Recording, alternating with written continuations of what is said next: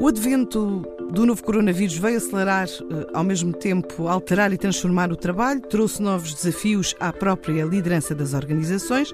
Para empresas focadas na cultura de proximidade, o distanciamento eh, foi uma dificuldade eh, para cumprir entregas a tempo, com o mesmo rigor ou qualidade. Será que o atual momento impõe aos líderes outras práticas para tentarmos refletir sobre este tipo de questões, temos hoje connosco Elsa Carvalho, diretora de Recursos Humanos da Caixa Geral de Depósitos, e Nuno Carvalho, partner da Deloitte. Boa tarde aos dois. Boa Começamos tarde. então pela questão qual a importância dos líderes e qual o seu papel durante estes tempos pandémicos que atravessamos. Olá, boa tarde. Uh, de facto, quando nós olhamos para estes tempos pandémicos e quando olhamos para o período que atravessamos, sem dúvida que teve aqui um impacto na nossa vida pessoal, na nossa vida familiar, na nossa vida social, na nossa vida profissional. Uh, e o papel aqui dos líderes foram, é um papel fundamental e foi de facto e está a ser um papel fundamental. Um, quando olhamos aqui para estes tempos pandémicos, um, acima de tudo, há uma prioridade um, que se impõe e que se impôs aos líderes, uh, que tem mesmo a ver com a gestão uh, da ambiguidade, a gestão da incerteza e a gestão das prioridades. A par com a continuidade do negócio de, de curto prazo, Uh, houve que pensar também o negócio a médio e a longo prazo, uh, houve que pensar o envolvimento e a liderança das pessoas, um, e dentro da, da, do triângulo e da trilogia negócios, equipas e pessoas, aqui os líderes uh, tiveram que reforçar muito a sua liderança e tiveram que reforçar aqui muito o seu papel. E qual o raio-x que a Deloitte faz sobre esta questão em específico? Bom, eh, de facto, para percebermos a importância dos líderes durante todo este período, eh, importa perceber aquelas têm sido as principais preocupações levantadas pela sociedade. Eh, a Deloitte, através de um estudo realizado a nível global, obteve, no fundo, aqui um conjunto de conclusões em que 90% dos inquiridos destacaram cinco grandes preocupações que importa aqui destacar. Por um lado, o risco de contágio, o impacto na economia, a estabilidade do emprego, a progressão de carreira e a saúde mental, muito como consequência também da, da, dos confinamentos a que temos sido sujeitos e do distanciamento social, que tem criado aqui imensas limitações, não só na vida profissional, como também na vida uh, pessoal. Nesse sentido, os líderes, portanto, a capacidade de resposta que eles têm tentado encontrar para dar resposta, eh, no fundo, a, a todas estas preocupações, tem sido essencial. Portanto, desde os gabinetes de crise, uh, no sentido de uh, perante esta incerteza, eh, encontrarem formas ágeis de tranquilizar, no fundo, todos os seus colaboradores e, naturalmente, que a proximidade estabelecida junto da, da, da sua força de trabalho tem sido essencial e, eh, naturalmente, que uma estratégia de comunicação clara, eh, bastante rápida, tem sido um fator determinante. O recurso ao teletrabalho, a ferramentas como plataformas digitais, um, acabou por traduzir mais ou menos produtividade. Quais as estratégias que os líderes uh, devem seguir um, nesta gestão, digamos que à distância, uh, para obter sucesso?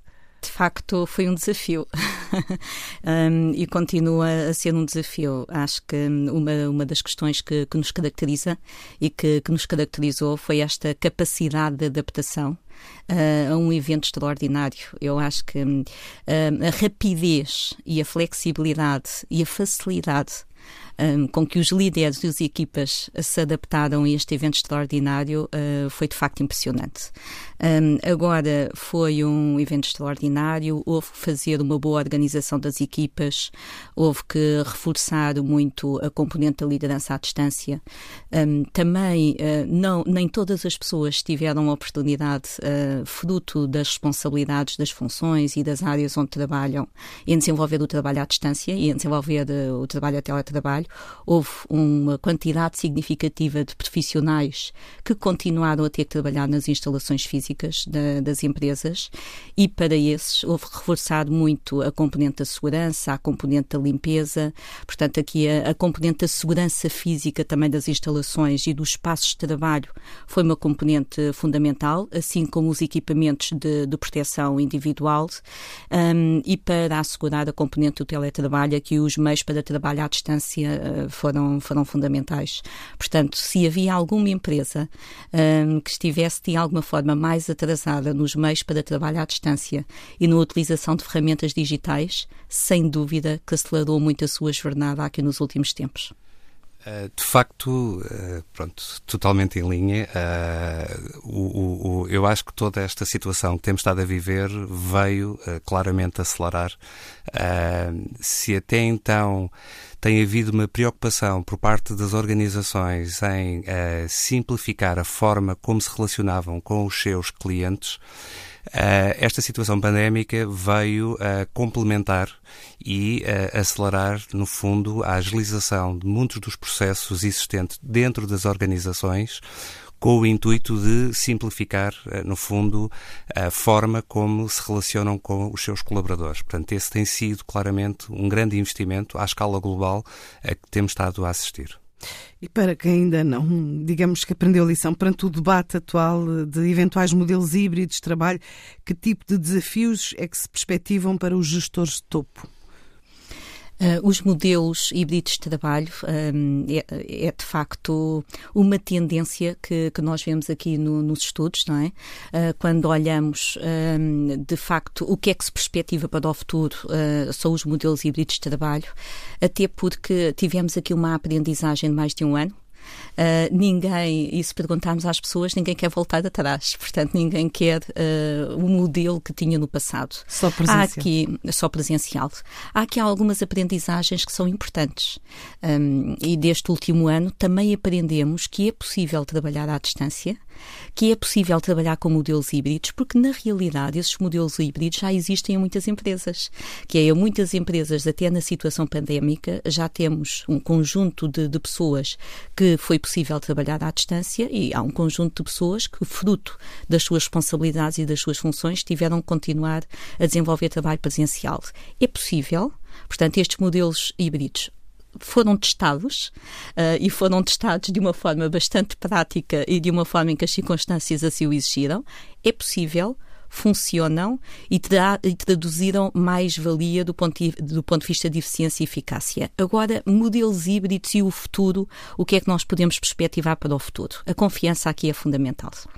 Eu acho que hum, o fator de confiança e o vetor de confiança, confiança dos líderes nas suas equipas de gestão, confiança nas suas pessoas, acaba por ser um fator, um, um fator fundamental, assim como a componente da autonomia, a componente da responsabilidade um, penso que o futuro vai haver cada vez mais o maior foco uh, nos resultados e o maior foco na delegação.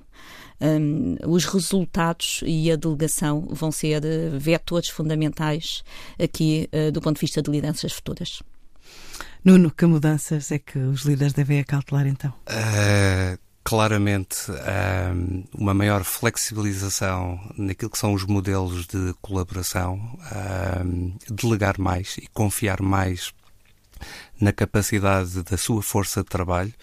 Uh, se é verdade que a tecnologia tem vindo a potenciar, de facto, melhores condições de trabalho uh, para dar resposta a estes modelos híbridos, uh, há que haver aqui uma grande preocupação com a saúde e o bem-estar dos seus colaboradores. Portanto, eu diria que são dois fatores essenciais que vão ter que ser uh, bem respondidos por parte uh, dos líderes das organizações.